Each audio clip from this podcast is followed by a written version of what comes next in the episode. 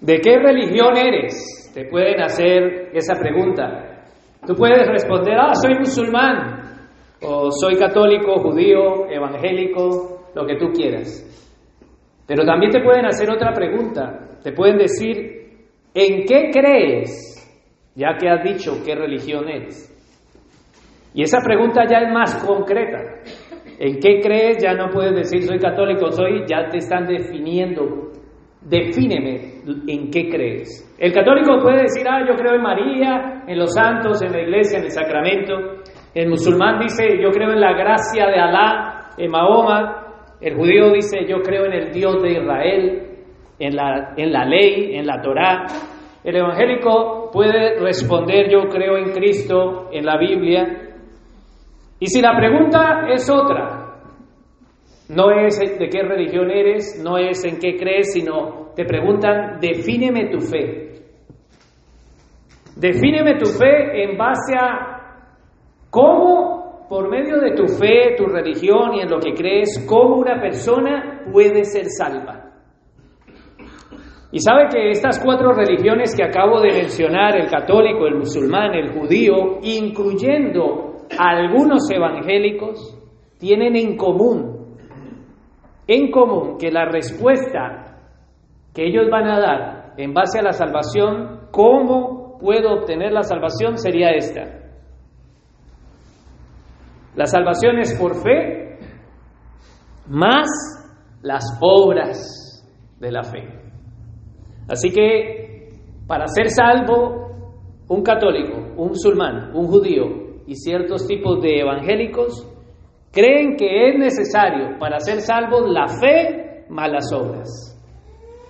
Pero la fe reformada en la que nosotros aquí estamos profesando, en la que nosotros como iglesia creemos, tiene su máxima expresión en el día en que un monje, Agustín, Agustino, Martín Lutero, pronunció su desacuerdo con la iglesia. Ese sacerdote estaba en desacuerdo con su iglesia, la iglesia católica. Lutero estaba sometido como cura, como monje, como sacerdote, como quiera llamarlo, estaba sometido a su superior. ¿Quién era su superior? El Papa, el clero, sus altos, eh, la alta jerarquía de la iglesia católica. Pero él no le temió manifestar su fe. Porque él cuando veía lo que su iglesia en la que él se encontraba, la fe que estaban profesando no era acorde a la palabra de Dios, pues Martín Lutero, cuando empezó a leer la Biblia, la Biblia que tradujo Erasmo, del griego al latín, él pudo observar en sus estudios bíblicos porque Martín Lutero hizo estudios bíblicos de Romanos, de Gálatas, de Hebreos, etc. Él empezó a ver que lo que la iglesia enseñaba a través de la Biblia, habían incongruencias. La iglesia católica, este cura, no podía ver, no podía entender esa incongruencia que en la escritura decía una cosa y la iglesia católica enseñaba otra. ¿Qué enseñaba? Enseñaba que una persona para ser salva necesitaba comprar indulgencias en el tiempo de Lutero. El Papa León X de ese tiempo promulgó la venta de indulgencias y él decía, ¿qué era una indulgencia? Era un certificado, era un papel firmado por el Papa en el cual cuando tú comprabas ese papel pues ese certificado, con tu dinero, tú recibías la remisión de tus pecados. Así que para que tú recibieras perdón de tus pecados, ¿qué tenías que hacer? Comprar indulgencias. Y aparte de comprar, resulta que los familiares tuyos que se habían muerto para sacarlos del purgatorio, tú tenías que comprar indulgencias. Y de esa manera Comprando indulgencias se removían los pecados y esos que estaban en el purgatorio encontraban la salvación, podían salir. Aquí ganaban todos. El pecador se salvaba. El que estaba en el purgatorio se salvaba. Y la iglesia, el Papa León X, ganaba dinero con el cual él estaba restaurando la Basílica de San Pedro. Para cuando vayas a Roma ya sabes cómo se recaudó su restauración. A Lutero lo designaron como monje estando en Alemania, él tiene que viajar a Roma. Eso es como decirle a un niño, te vamos a pagar un billete para ir a Disney, a Disney, a Disneylandia, ¿no? Imagínate que este monje, el centro de la cristiandad es Roma.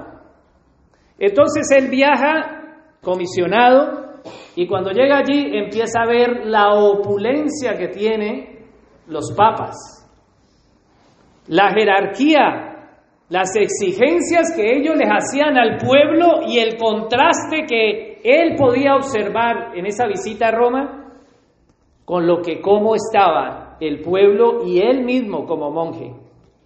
Él podía ver la venta de indulgencias con Tetzel.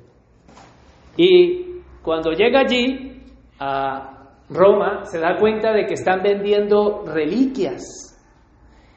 Que tú puedes comprar astillas de la cruz de Cristo. Que están los huesos de Juan el Bautista, la calavera, y la gente pues está pagando para entrar. Y de esa manera, pues la iglesia está faltando a la espiritualidad. Él se desilusiona, claro. Eso es como ese niño llegar allí a Disney, a Disneylandia en Estados Unidos y en vez de encontrar al Mickey Mouse, se encuentra un ratoncito pequeñito. La sorpresa que él se lleva dentro del mismo centro de la cristiandad, ve la inmoralidad que hay en el clero, ve cómo se está enriqueciendo y vendiendo y esto le afecta grandemente. A raíz de esto y muchas otras cosas, el 31 de octubre de 1517, él se manifiesta, él protesta con 95 tesis, se le llama en Wittenberg, y en ella él, no puedo decirlas todas, pero él manifiesta el error que tiene su iglesia. Él habla de la necesidad que tiene la Iglesia católica de volver a la centralidad de la Escritura. Él dice, debemos de volver a la palabra de Dios, no a la autoridad del Papa. Él dice que no es el único sacerdote, que todo el pueblo son sacerdotes. El pueblo puede interpretar la palabra de Dios como los sacerdotes interpretan la palabra. El pueblo debe leer la escritura como él lee la escritura, que no se le debe de quitar al pueblo la lectura de la palabra. El énfasis de la traducción de la escritura ya en los pre-reformadores la podemos ver. Y algo que él también denuncia es que la salvación es solo por la fe. Que no, les dice, no necesitan comprar indulgencias para remisión de sus pecados y no necesitan hacer penitencias ni obras. Dado esta protesta, en ese mismo instante se declara la reforma protestante, a la cual nosotros pertenecemos como iglesia. Las características que nosotros estamos viendo eh, y que hemos visto el domingo pasado es una trilogía de las tres solas. La primera sola la vimos hace ocho días y es la solo escritura. Lutero dijo, solo la escritura. La solo escritura se impone sobre la tradición de todo el Papa y de toda la revelación de cualquier hombre. Solo la escritura. Hoy vamos a ver la solo fide, y la solo fide se impone sobre las obras. Y otro día veremos las siguientes solas, como la solo gracia o solo gracia, y se impone sobre el mérito.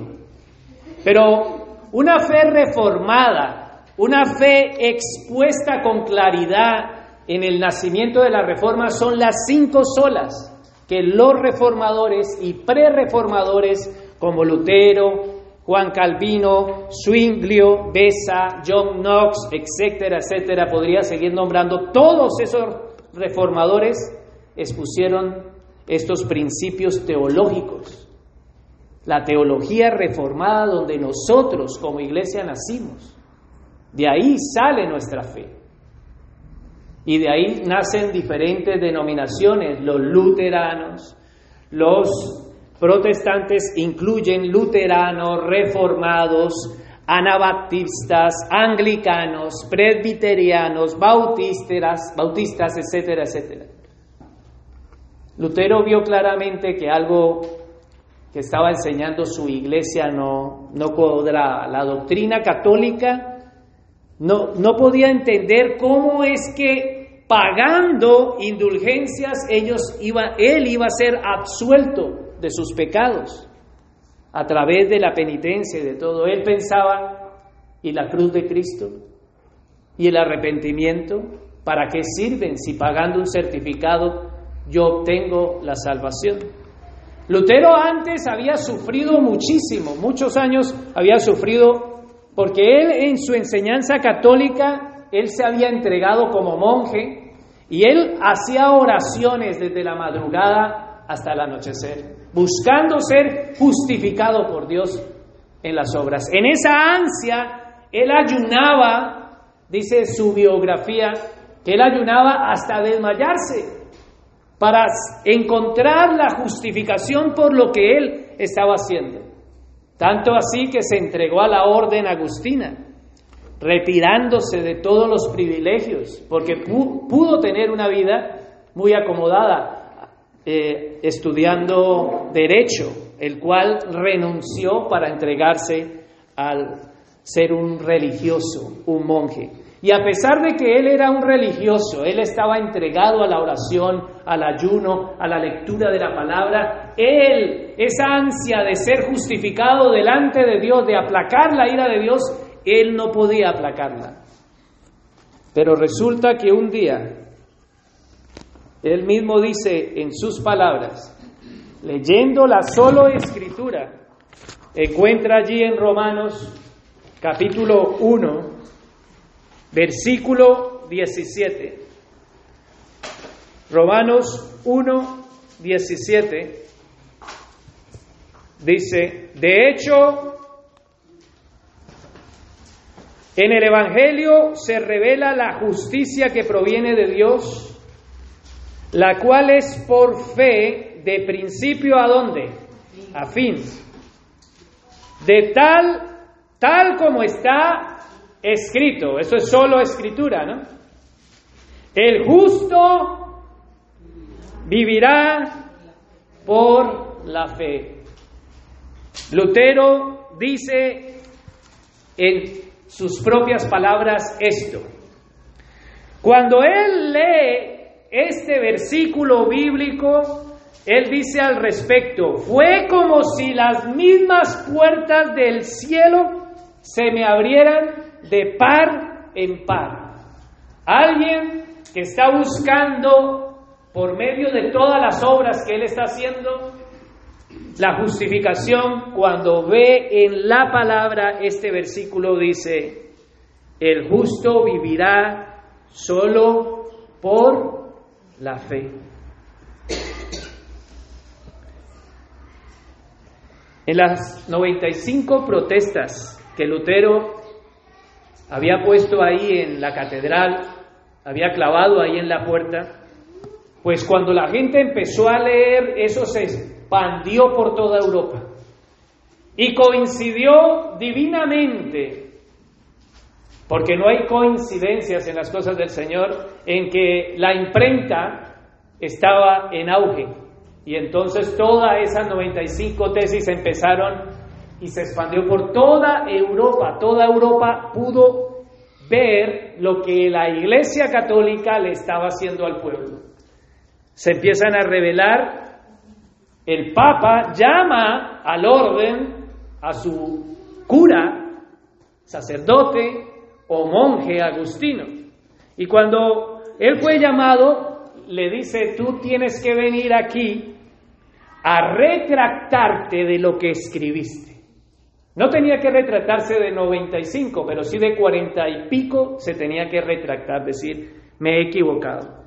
Él tenía que retractarse de la posición doctrinal de lo que él veía en la escritura y decir, oye, la escritura dice que es solo por la fe el justo vivirá.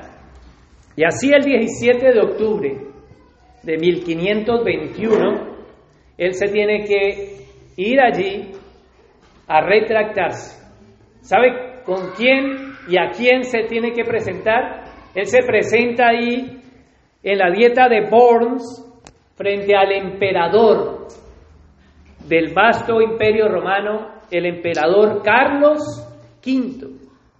Y él allí, delante de Carlos V y delante de todo el clero que había y toda la gente, tenía que decir que se había equivocado, que lo que había dicho estaba mal. Días antes, días antes el Papa León X ya lo había excomulgado.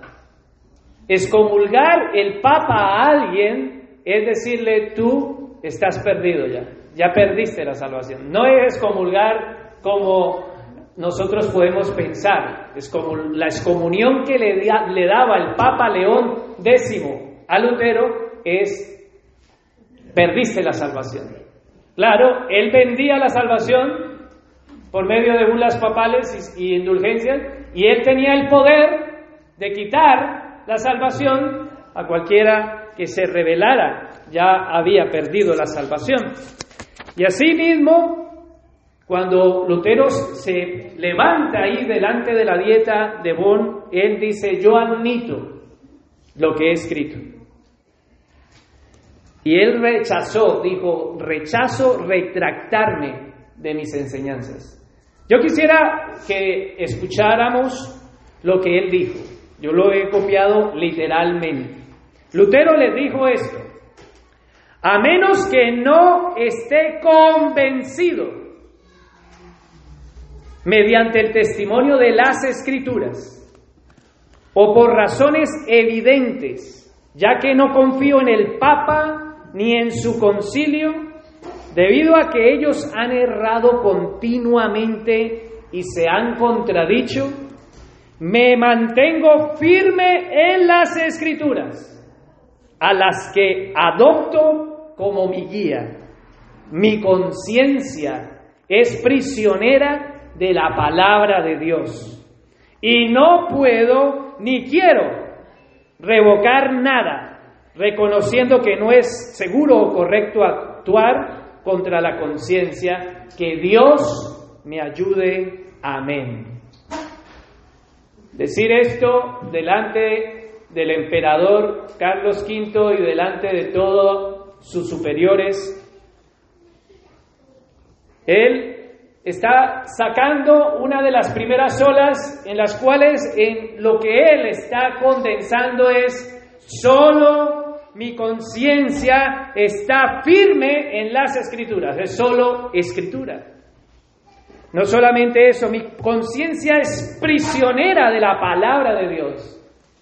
Está diciendo ni el Papa ni el concilio, mi máxima autoridad, convénzame que lo que yo estoy diciendo, lo que yo he dicho a través de las escrituras. Y de ahí sale la primera sola en la reforma, solo la escritura. Lutero, al decir esto, atacó directamente la doctrina de su iglesia católica.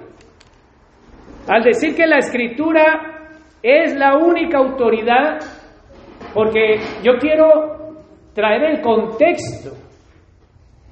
Para la iglesia católica, la única autoridad, la única palabra de Dios no es la Biblia. Es la Biblia, sí, más la tradición sagrada. Y ustedes dirán, bueno, ¿qué es la tradición? Pues yo tampoco sabía y tuve que investigar. La revelación divina en la doctrina católica es la Biblia más la tradición. ¿Qué es la, la tradición? La tradición es la divina revelación que no está escrita en la Biblia. O sea, a la Biblia le falta, no está completa, sino que es enseñada por la viva voz que el Espíritu Santo le dice a los líderes de la iglesia, o sea, en este caso, al Papa, al clero y a todos aquellos que estaban de liderazgo de la Iglesia Católica, para que sea perpetua la palabra, la Iglesia y se conserve. Así que Dios, ¿cómo hablaba en ese tiempo? Dios hablaba a través de la Biblia, más los líderes de la Iglesia y los líderes de la iglesia podían decir lo que fuera y estaba equiparado a la misma fiabilidad de las sagradas escrituras. Y solo las escrituras, y, perdón, y solo las autoridades religiosas, como el Papa, los sacerdotes, tenían el poder de interpretar la Biblia, no las personas, solo ellos. Solo las, los curas y tenían el poder de enseñar la doctrina y esa era la doctrina de la Iglesia Católica. Yo quisiera que viéramos algo para mostrar esto en Segunda de Pedro, Segunda de Pedro capítulo 1 versículo 20 al 21.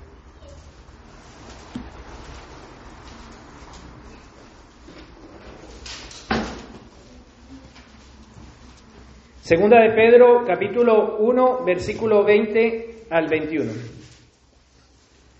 Ante todo tengan muy presente, en la nueva versión internacional, ante todo tengan muy presente que ninguna profecía de las escrituras surge de la interpretación que particular de nadie.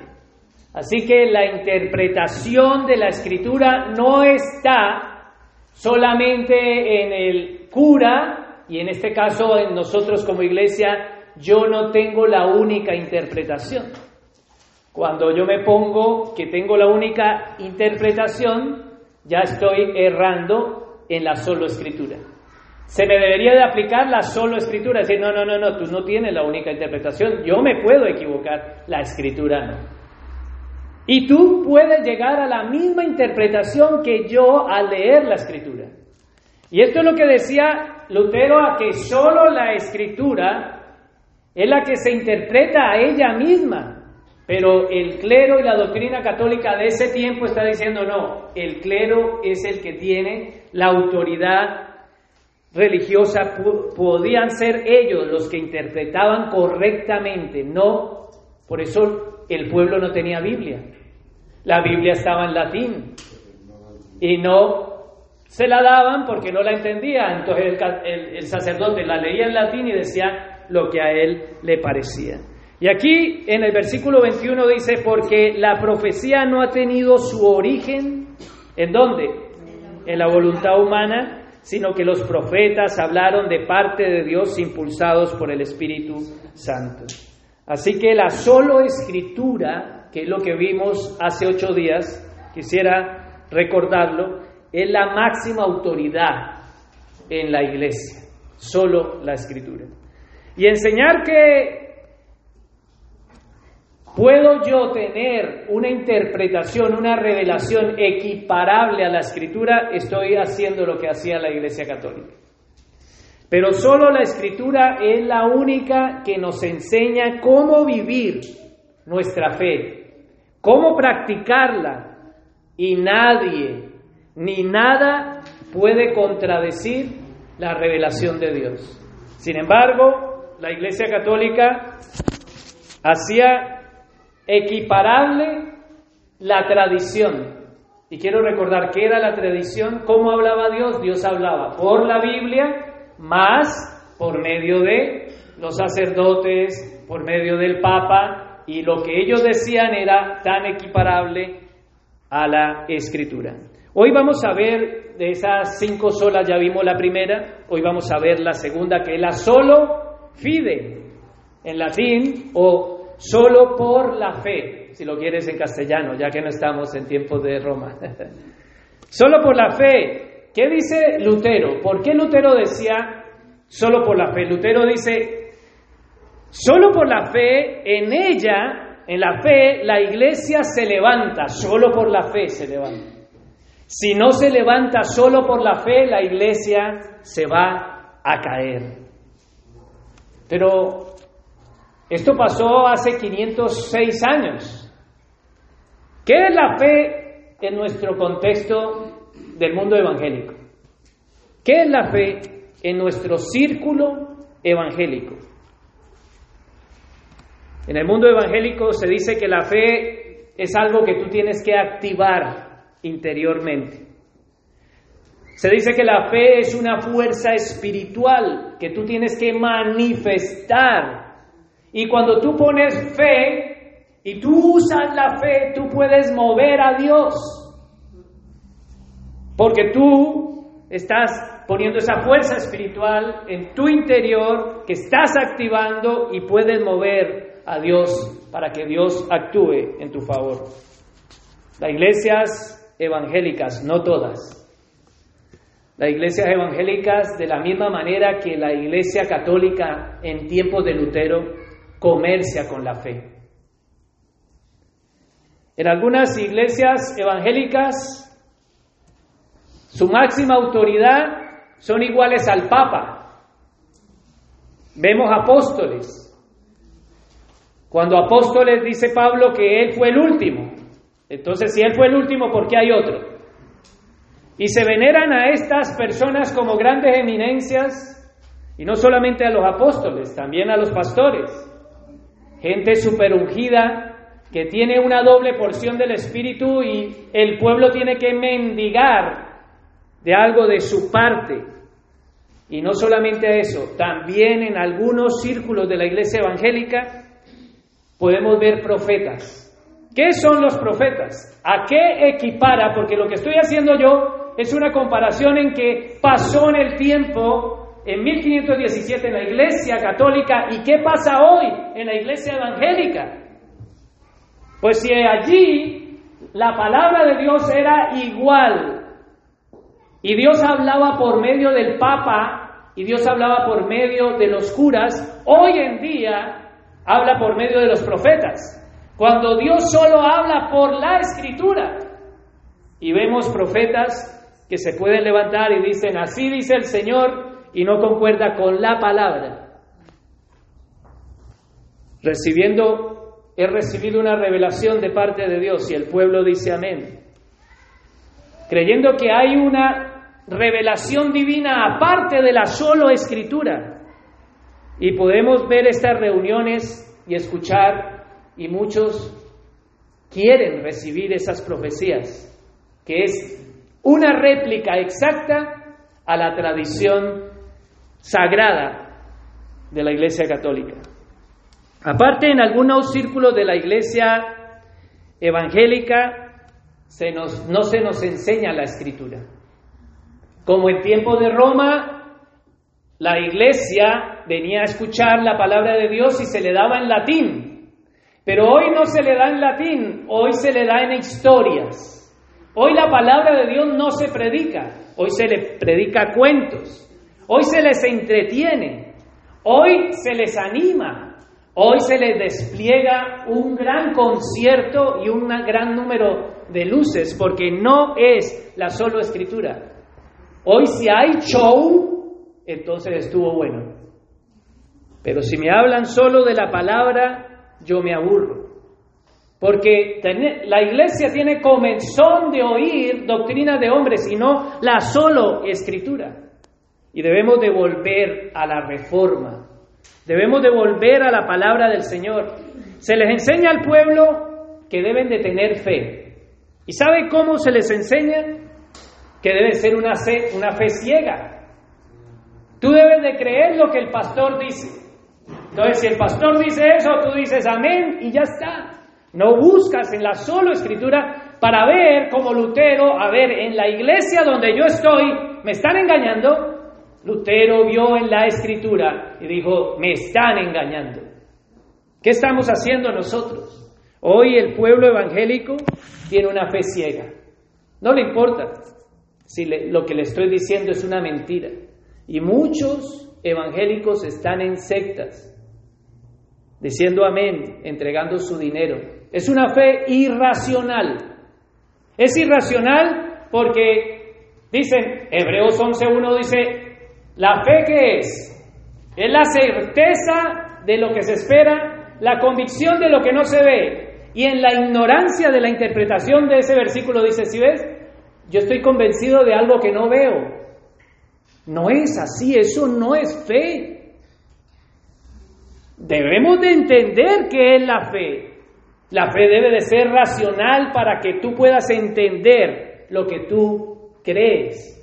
Se te dice no dudes. Se te dice no juzgues. Oh, no juzgues al siervo de Dios. Se dice no cuestiones las enseñanzas. Se te dice no escudriñes. Por eso las iglesias están llenas de gente que solamente son oidores. En la Biblia es donde está toda la verdad y nuestro deber es escudriñar. Hoy también se enseña que la fe es la proclamación de palabras. Y se nos dice que para recibir la bendición yo debo decir, yo decreto, yo confieso, yo activo, yo declaro, yo reclamo. Hoy la iglesia evangélica es igual, un circo como en tiempos de Roma. Por eso es necesario que nosotros como iglesia entendamos que la reforma es necesaria hoy día en la iglesia evangélica. Como un día fue necesaria la reforma en la iglesia católica, hoy día necesita la iglesia evangélica reformarse y por eso yo como administrador de la palabra me separo de todos aquellos que dicen ser evangélicos pero no están bajo los principios de la reforma. Y nosotros arropamos, abrazamos, confesamos, creemos, declaramos los principios de la reforma que son las cinco solas que estamos viendo y los cinco puntos de vista de la doctrina de la gracia que terminamos hace unos días. Y ahora, en el tiempo que me resta, hay cristianos que tienen una fe que nunca la examinan. Nosotros nos examinamos en todo, nos examinamos. Si nos sale un lunar, ya estamos yendo a vernos el lunar. Eso, en especial las mujeres, ¿no? Los hombres, si no es por las mujeres que nos dicen, mira el lunar, otros, uh, estamos llenos de, de grano y no nos damos ni cuenta. Pero nos examinamos todo, nos examinamos con los triglicéridos, nos examinamos los ojos, nos examinamos todo, pero la palabra de Dios nos dice que debemos de examinar nuestra fe. Y quisiera que abriéramos allí en Segunda de Corintios algo que nos dice Segunda de Corintios capítulo 13, versículo 5. Segunda de Corintios 13, 5 dice, nueva versión internacional, para que los que no tienen su Biblia ahí la estamos proyectando. ¿Qué nos manda la escritura? Examínense. Pero examínense de ojos, de triglicéridos, de los lunares o de qué. Examínate para ver si estás en dónde en la fe. Así que sí debemos de examinar, no solamente debemos de examinar nuestra fe, sino debemos de examinar a todos aquellos que están proclamando la fe. Lutero examinó lo que le estaban enseñando. No fue una fe ciega. No estamos llamados a decir amén a todo. Dice, examínate. ¿Hace cuánto examinas tu fe? Examínate para ver si estás en ¿Dónde? En la fe. Aparte de eso, aparte del examen, mira ahora lo que dice. Pruébense a quién? ¿A los demás? A ti mismo. Pruébate a ti mismo. ¿Qué prueba tienes que hacer? Una prueba de tu fe. Para ver si la fe que tú tienes es una fe real. Para ver si el examen que tú tienes realmente estás bien en la fe. Y hay cristianos que llevan años y no saben ni los principios básicos de la fe. Por eso, más adelante al final, mira lo que dice. a menos que fracasen en la prueba. Y muchos fracasan en la prueba por no estar basando su fe en la solo escritura, sino solamente en aquello que escuchan. Hay cristianos que son cristianos de domingo, que su fe es matinal, y eso es igual a ser un católico o cualquier de cualquier congregación. ¿Cómo sabemos nosotros si tenemos una fe verdadera? Si tu fe es bíblica, porque tú dices, bueno, yo me hago el examen, yo me pruebo, pero ¿cómo puedo hacerlo? Y es allí donde entra la primera sola, la solo escritura. Tú buscas en la escritura cómo está tu vida y ese examen va a mostrar y a manifestar si estás en la verdadera fe. Pero la segunda sola, que es la que estamos viendo hoy, la solo fide o sola, solo por fe, nosotros podemos estar pensando que poseemos la fe y no la poseemos. Podemos pensar que tenemos la fe y lo que estamos haciendo es una profesión de fe, que no es lo mismo tener una profesión de fe a poseer la fe. R.C. Sproul dice, una profesión de fe no justifica a nadie. Vuelvo a leerlo. Hacer profesión de fe no justifica a nadie. Es la posesión de la fe lo que justifica. Eso es lo que justifica. Usted de pronto el concepto dice, bueno, ¿cómo es que profesión de fe? Yo quisiera recordarles, hace ocho días hablamos de alguien que hizo profesión de fe. Satanás hizo profesión de fe. En Mateo 4:4, cuando vemos a Satanás, está haciendo profesión de fe al declarar, escrito está, le dijo al Señor, mandará a sus ángeles. Él hizo profesión de fe y se apoyó en la sola escritura. Eso es hacer profesión de fe. Conocer la escritura es hacer profesión de fe. Los demonios al confesar también hicieron profesión de fe. No solamente es conocimiento de la sola escritura, tú puedes tener conocimiento, sí, Satanás lo tiene. Segundo punto, que puede tener la fe, confesar. Ay, es que yo confieso, porque Satanás puede citar la Biblia, pero no puede confesar. Bueno, vamos a ver, Satanás sí confesó. Los demonios confesaron. ¿Sabe qué le dijeron? Tú eres el Cristo, el Hijo del Dios viviente.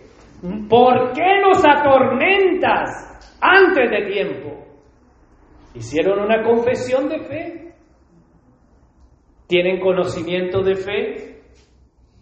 Satanás leyendo los salmos. ¿Tienen confesión de fe declarando quién es Cristo, el Hijo del Dios viviente? Y ahora, yo quiero que pensemos, Pedro hizo la misma confesión que el demonio. Cuando eh, Pedro le dijo, ¿quién dice los hombres que soy?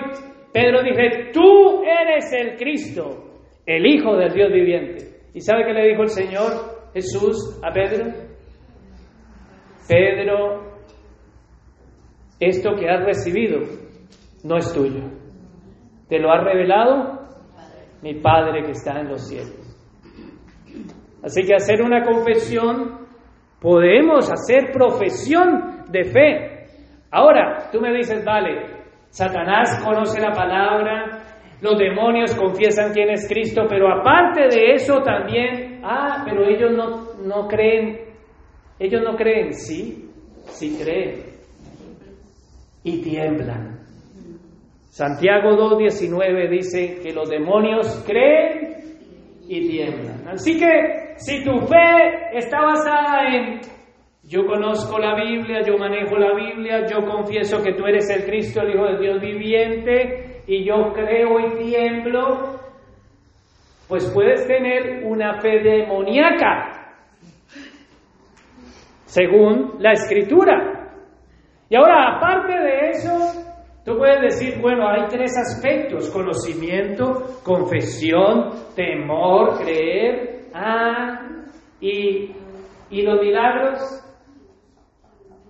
Entonces no sería demoníaca, porque estamos haciendo el examen de la fe.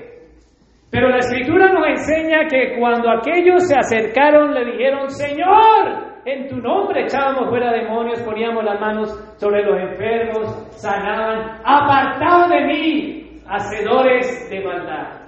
Profesión de fe. Así que, ¿qué es la profesión de fe? Puedes tener conocimiento de la Biblia, puedes confesar quién es Cristo, que es el Salvador del mundo, que es el Hijo del Dios, puedes creer y temer, puedes hacer milagros y todo eso puede ser una profesión de fe. Pero no es una fe bíblica. Entonces, de lo que estamos hablando es que no podemos ser profesionales de la fe. Debemos ser poseedores de la fe. Y la gran diferencia en tener una fe tener conocimiento quién es Cristo, ¿vale? El demonio también, ¿cierto? Lo hemos visto. Mateo 4, Santiago 2, 19. Primero, va a tener, ser poseedor de la fe. Segundo, estar convencido de que Cristo es el Hijo del Dios viviente, el Salvador del mundo, ¿vale? Lo podemos tener, pero los demonios también. Y el tercer punto que sí sería la diferencia para ser poseedor de la fe es que a pesar de que tengo todo eso, yo deposito mi confianza en Cristo. Y eso sí me hace un poseedor de la fe. Y eso marca la diferencia porque Satanás tiene conocimiento, Satanás confiesa tú eres el Cristo, Satanás cree y tiembla, pero no deposita esa fe en Cristo para salvarse. Él tiene todo eso, pero no puede descansar, eh, con esa fe no puede descansar en que va a ser salvo. Él no puede entregar el depósito de su temor en una confianza de que Él va a ser salvo.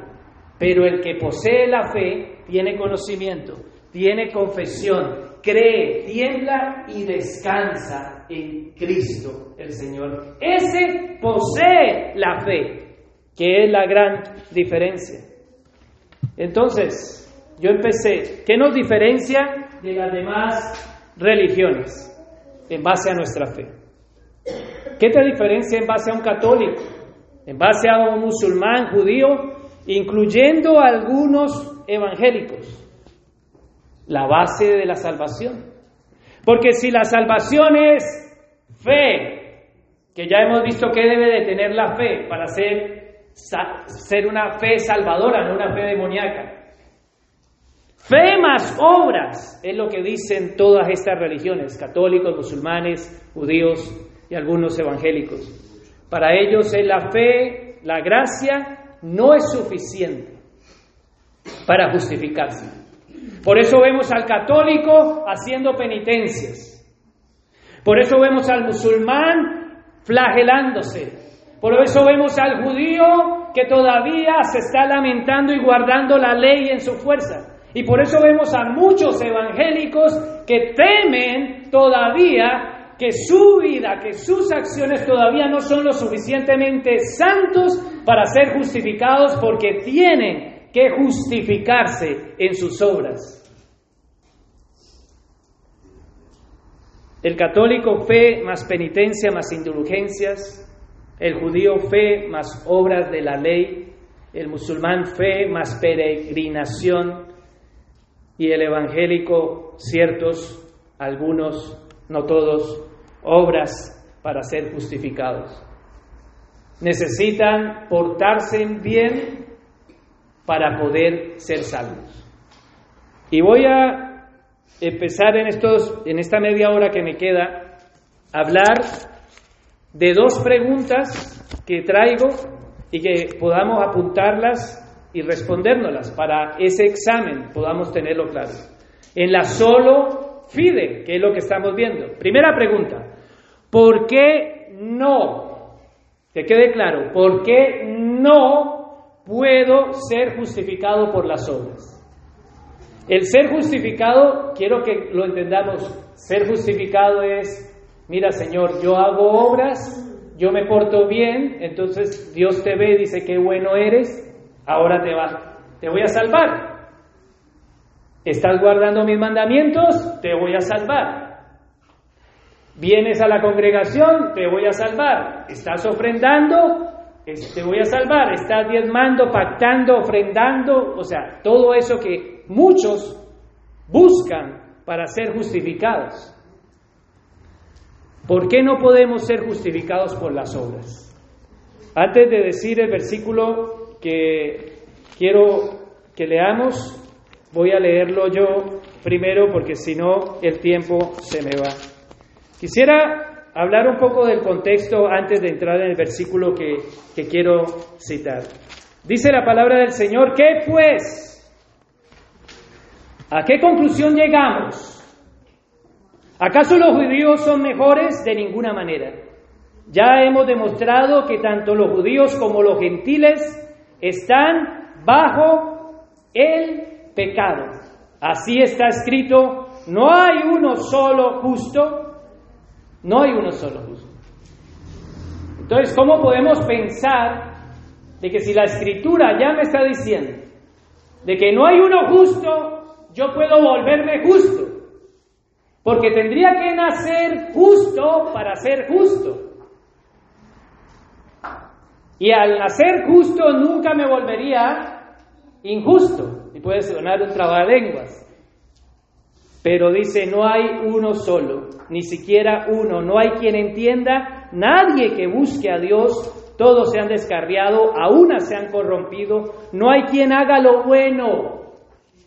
No hay uno solo, hace énfasis. Su garganta es un sepulcro abierto, con su lengua profieren engaños, veneno de víbora hay en sus labios. Llena está su boca de maldiciones y de amargura, veloces son sus pies para ir a derramar sangre. Dejan ruina y miseria en sus caminos y no conocen la senda de la paz. No hay temor de Dios delante de sus ojos. Aquí en estos versículos que acabo de mencionar vemos una depravación total en el hombre. Todos los hombres son injustos. Entonces, no hay forma que en esta condición caída que el hombre tiene pueda guardar la ley, porque es incapaz, porque en su naturaleza caída es incapaz de guardar la ley. Ahora sí, después de leer esto, vamos al versículo 19, 3.19. Ya hemos puesto el contexto, ahora vamos al texto. 3.19. Ahora bien, teniendo en cuenta lo que acabo de decir, ¿lo tienen? Sabemos que todo lo que dice la ley, 3.19, lo dice a quienes están sujetos a ella, para que todo el mundo se calle que la boca y quede convicto delante de Dios. Aquí está diciendo todo el mundo. Y todo el mundo se está refiriendo, según el contexto, a judíos y a, griegos o a gentiles, como lo dice en el 3.9. De ninguna manera ya decimos que judíos y gentiles, 3.9, porque los judíos pensaban que la salvación era solo para ellos. Y por eso aquí habla del mundo. Todo el mundo, gentiles y judíos, están bajo qué? 3.19, bajo el juicio de Dios. Pero quisiera que pudiéramos ver que cuando dice todo el mundo, en el 3.20, por si alguno dice, bueno, pueda que no, el 3.20 vuelve a hacer énfasis. Lo leemos. Por tanto, nadie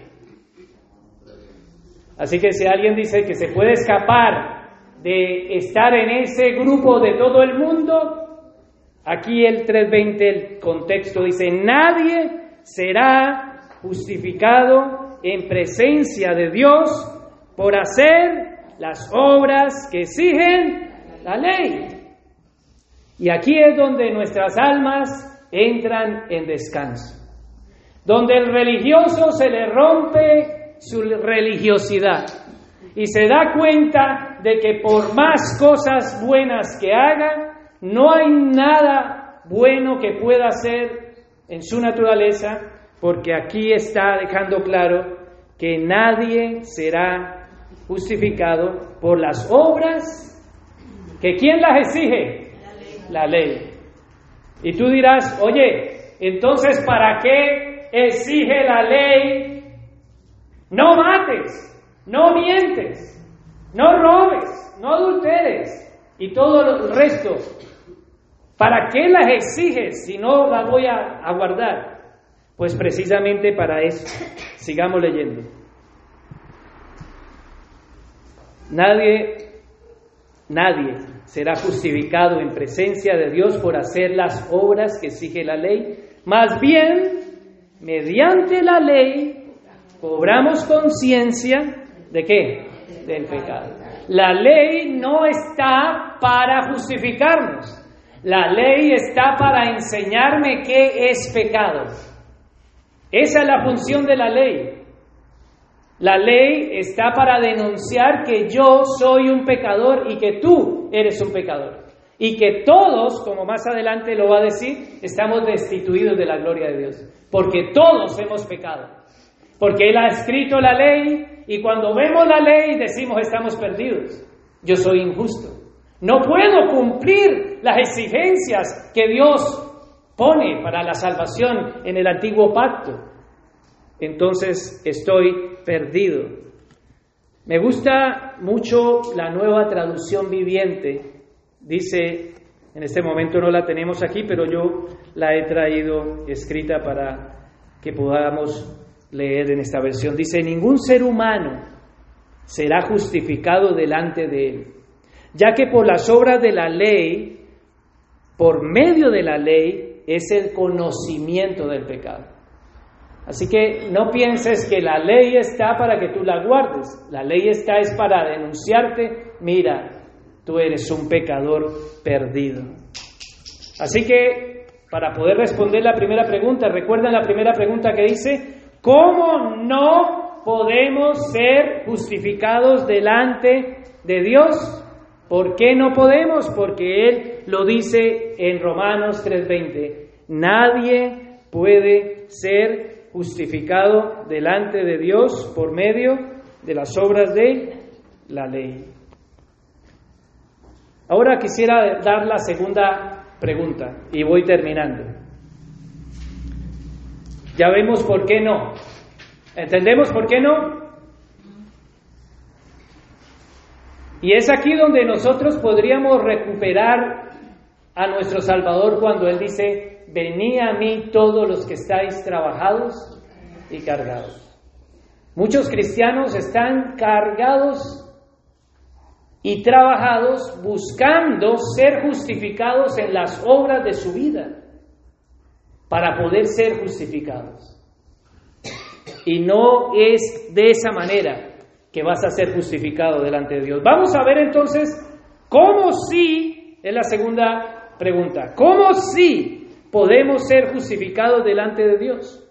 Y aquí vamos a Romanos 3, capítulo 26. Romanos 3, 26. ¿Lo tienen? Nueva versión internacional. ¿Qué dice? Romanos 3:26. ¿Lo está proyectando? Dice, pero en el tiempo presente ha ofrecido a Jesucristo para manifestar su justicia. De este modo Dios es justo y a la vez el que justifica a los que tienen la fe en Jesús. ¿Se da cuenta? Poseedor de la fe. No profesional de la fe. El poseedor de la fe tiene fe en quién? En Jesús, no en las obras de la ley. Y aquí en el versículo 26 que estamos viendo, podemos ver dos cosas. Número uno, volvamos allí al versículo 3.26. De este modo, Dios es justo. ¿Por qué Dios es justo? Porque Él puso toda su justicia en la cruz del Calvario en Cristo. No fue que nosotros vamos a ir al cielo porque nosotros vamos a entrar ahí de rosita. No, alguien pagó el precio. La ira de Dios de nuestro pecado fue en Cristo Jesús.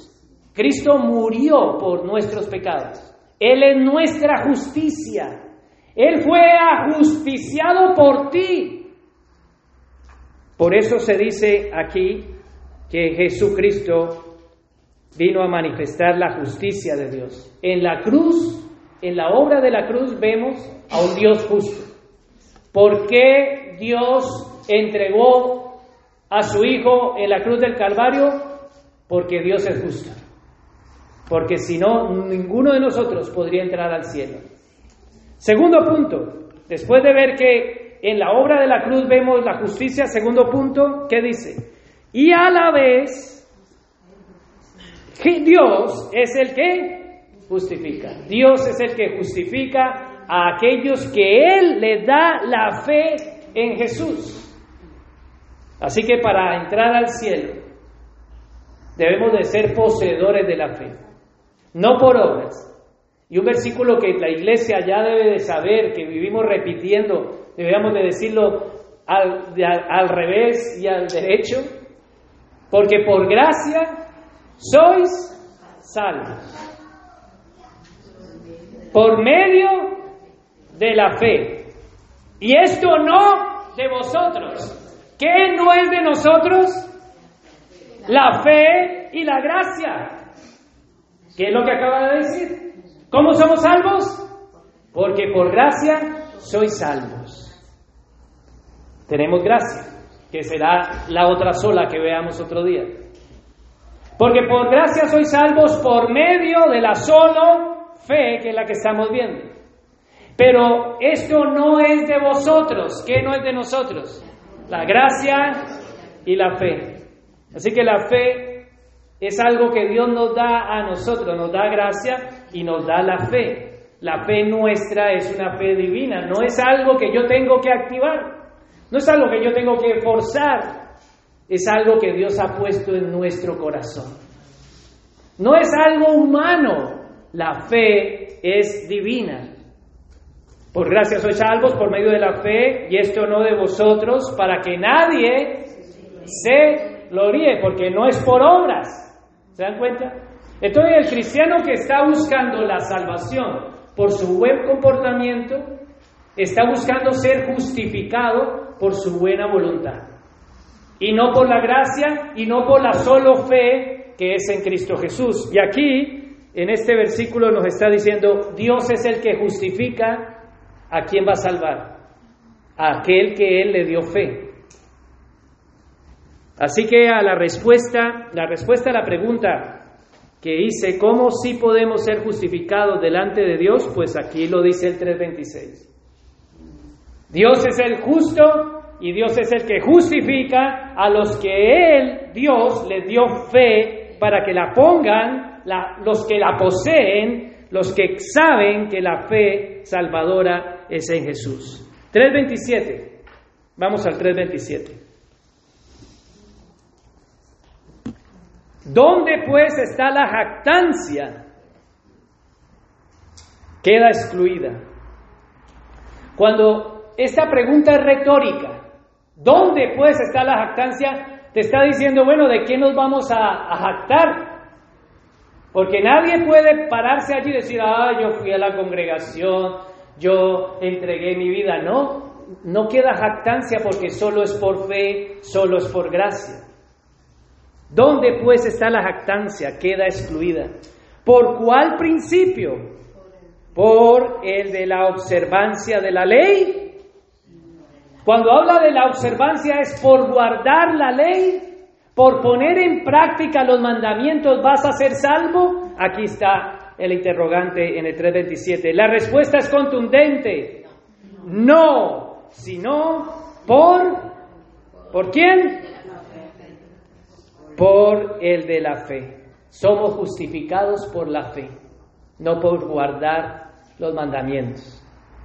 Y ahora no nadie vaya a pensar, ay, entonces no tengo que guardar los mandamientos. No, esa es otra predicación. Aquí estamos hablando de esto.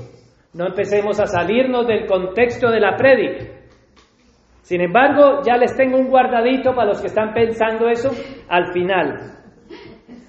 Pero aquí está diciendo, no, no hay jactancia, no es por observar la ley, es por la fe, solo por la fe.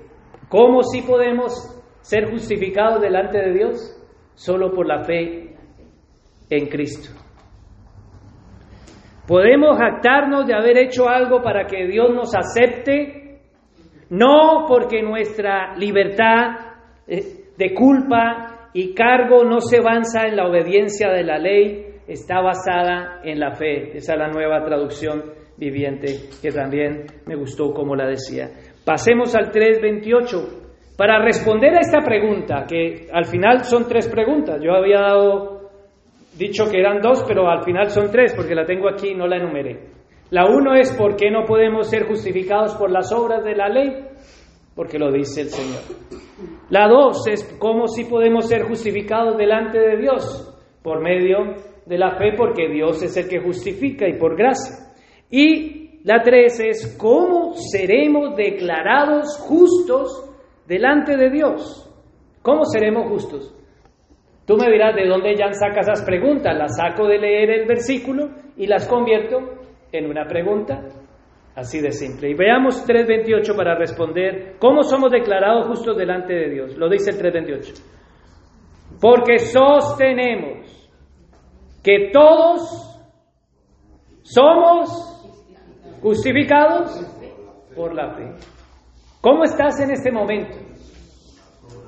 ¿Estás justificado? Hay cristianos que no se sienten justificados delante de Dios. Hay cristianos que su salvación como que está ahí en remojo. Sin embargo, la palabra de Dios es contundente. En el 3.27 dice, no, sino por el de la fe. Y el 3.28 viene y ya, como siempre digo, que soy como que un, torero, pastor torero, saco la espada es aquí donde, donde nuestro corazón debe de ser roto, porque sostenemos que todos somos justificados por la fe. Si había algo de religiosidad en ti, esto rompe tu religiosidad. Si había algo de presunción o de jactamiento, esto rompe para aquel que es orgulloso espiritual. Y para aquel que está perdido en pecado, pues esto es poder de Dios, es gracia, es salvación. 3.28. ¿Cómo somos declarados justos delante de Dios?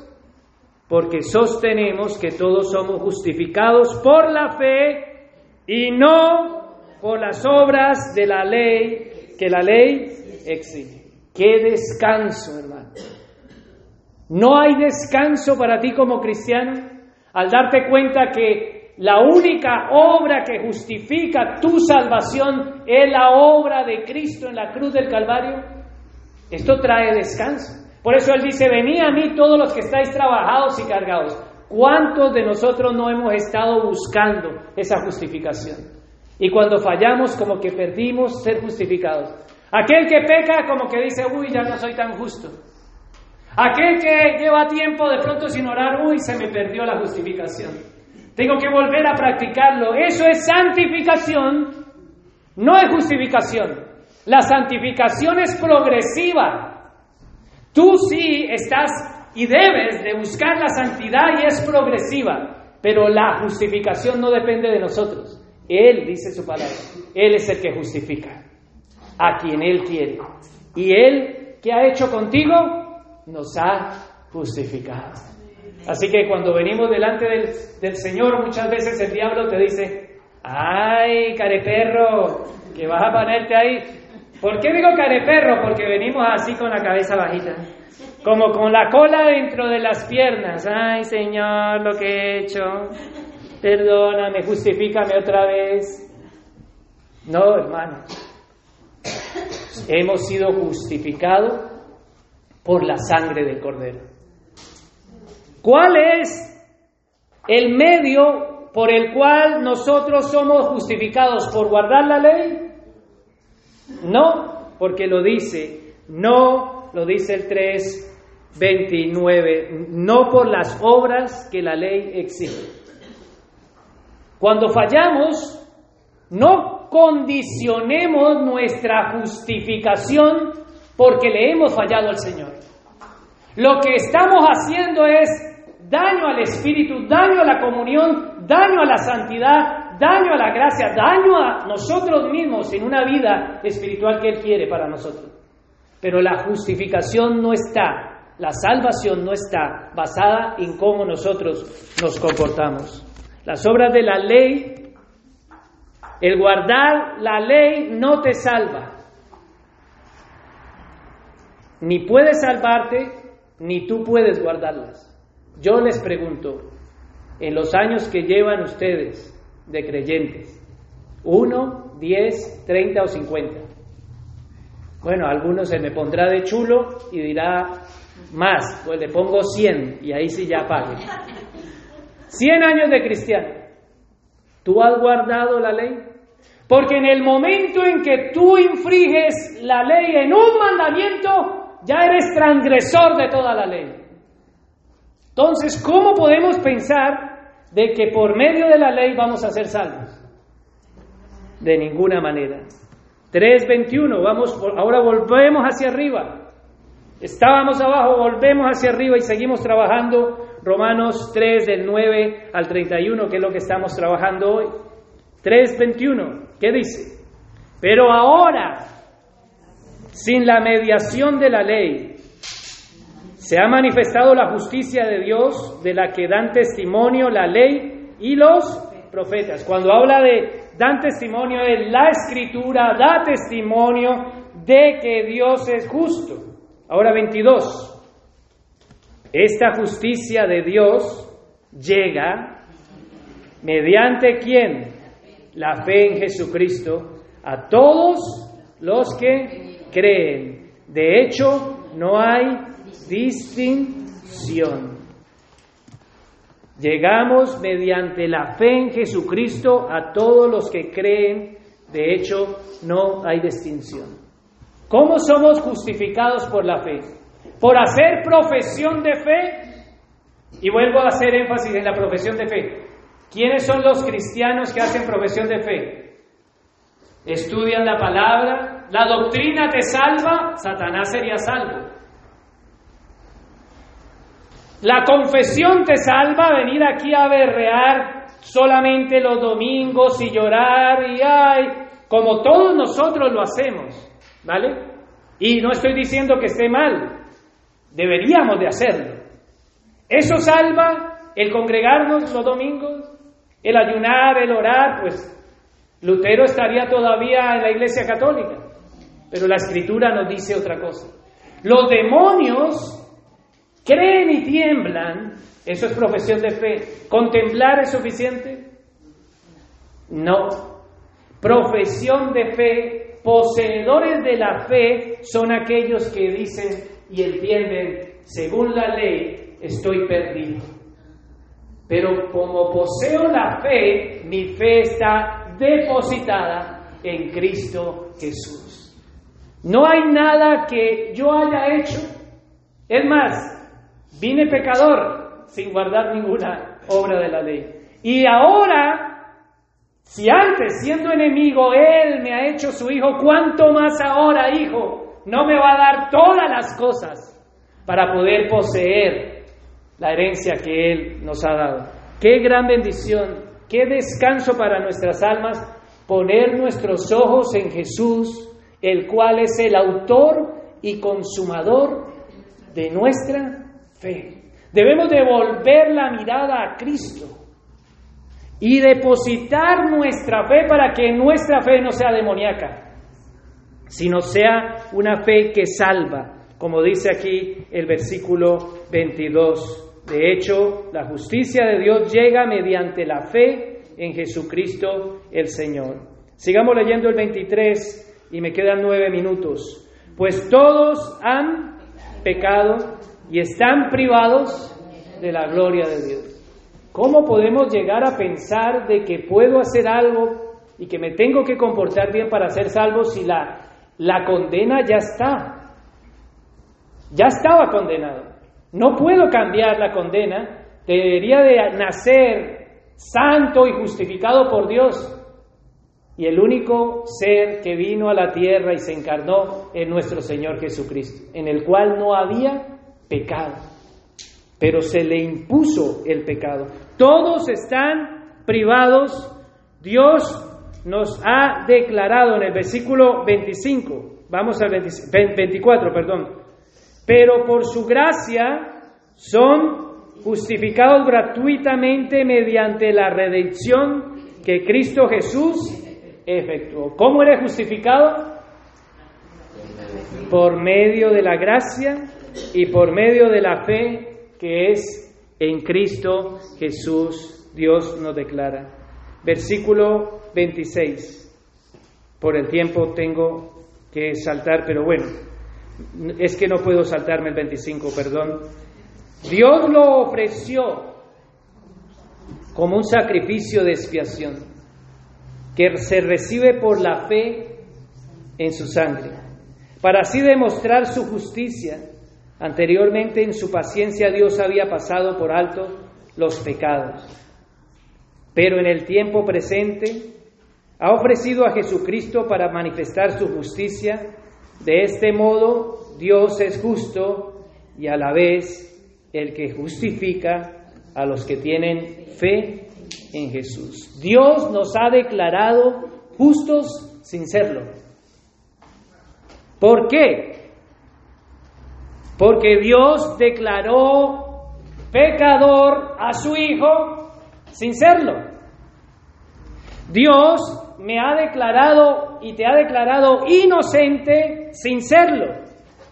¿Por qué? Porque Dios declaró y condenó a su hijo sin serlo. Eso se llama imputación, expiación.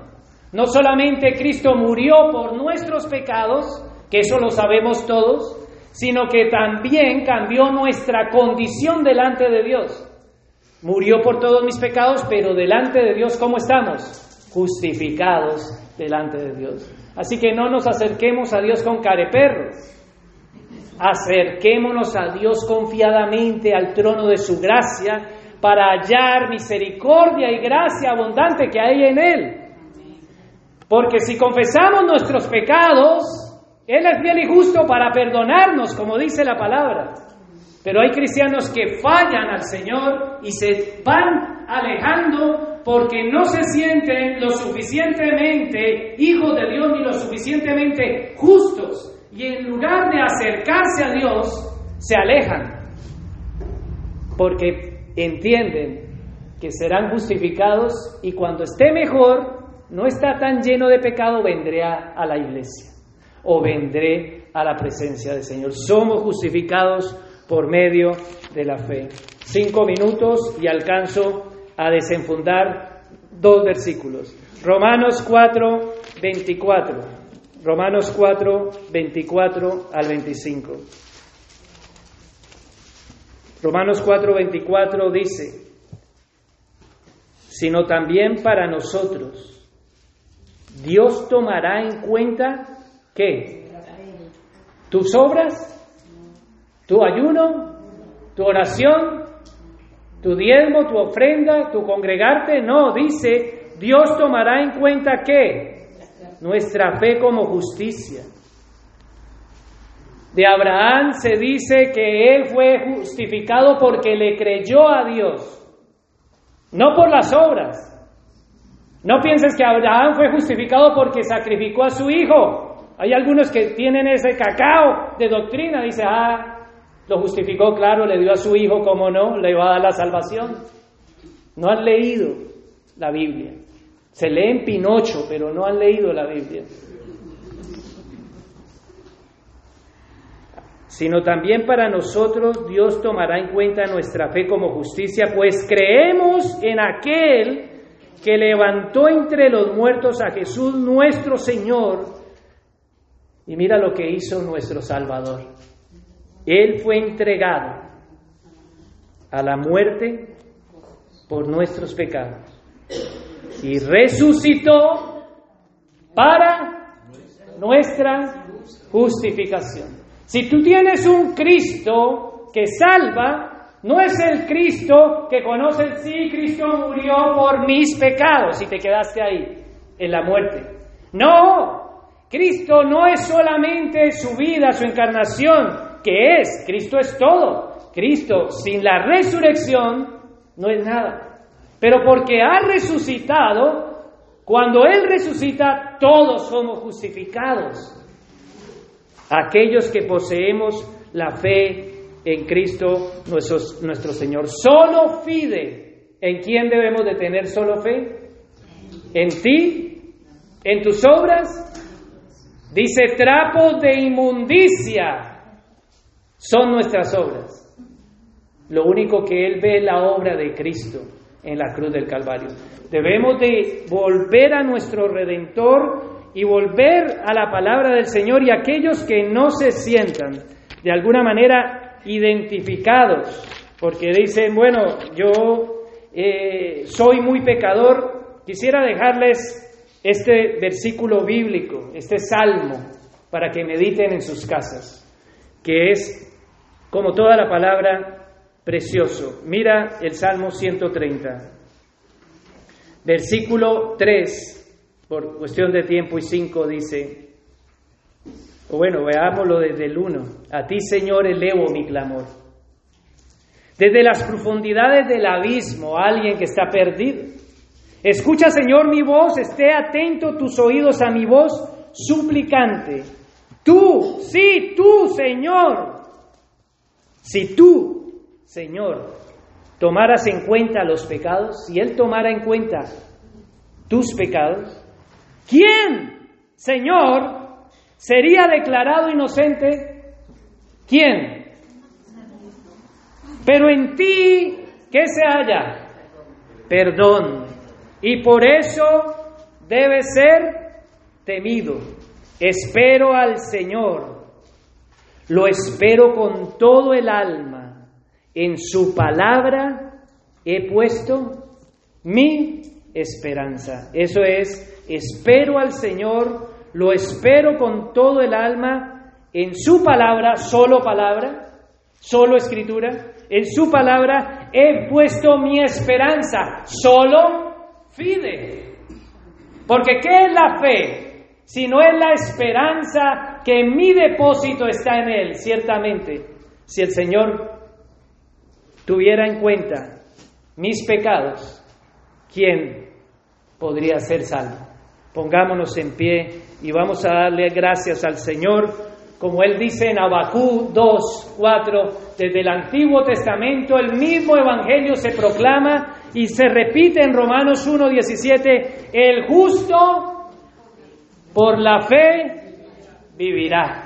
Y somos justos porque Él nos ha dado esa fe, no diabólica, sino una fe salvadora en Cristo Jesús. Que el Señor nos bendiga.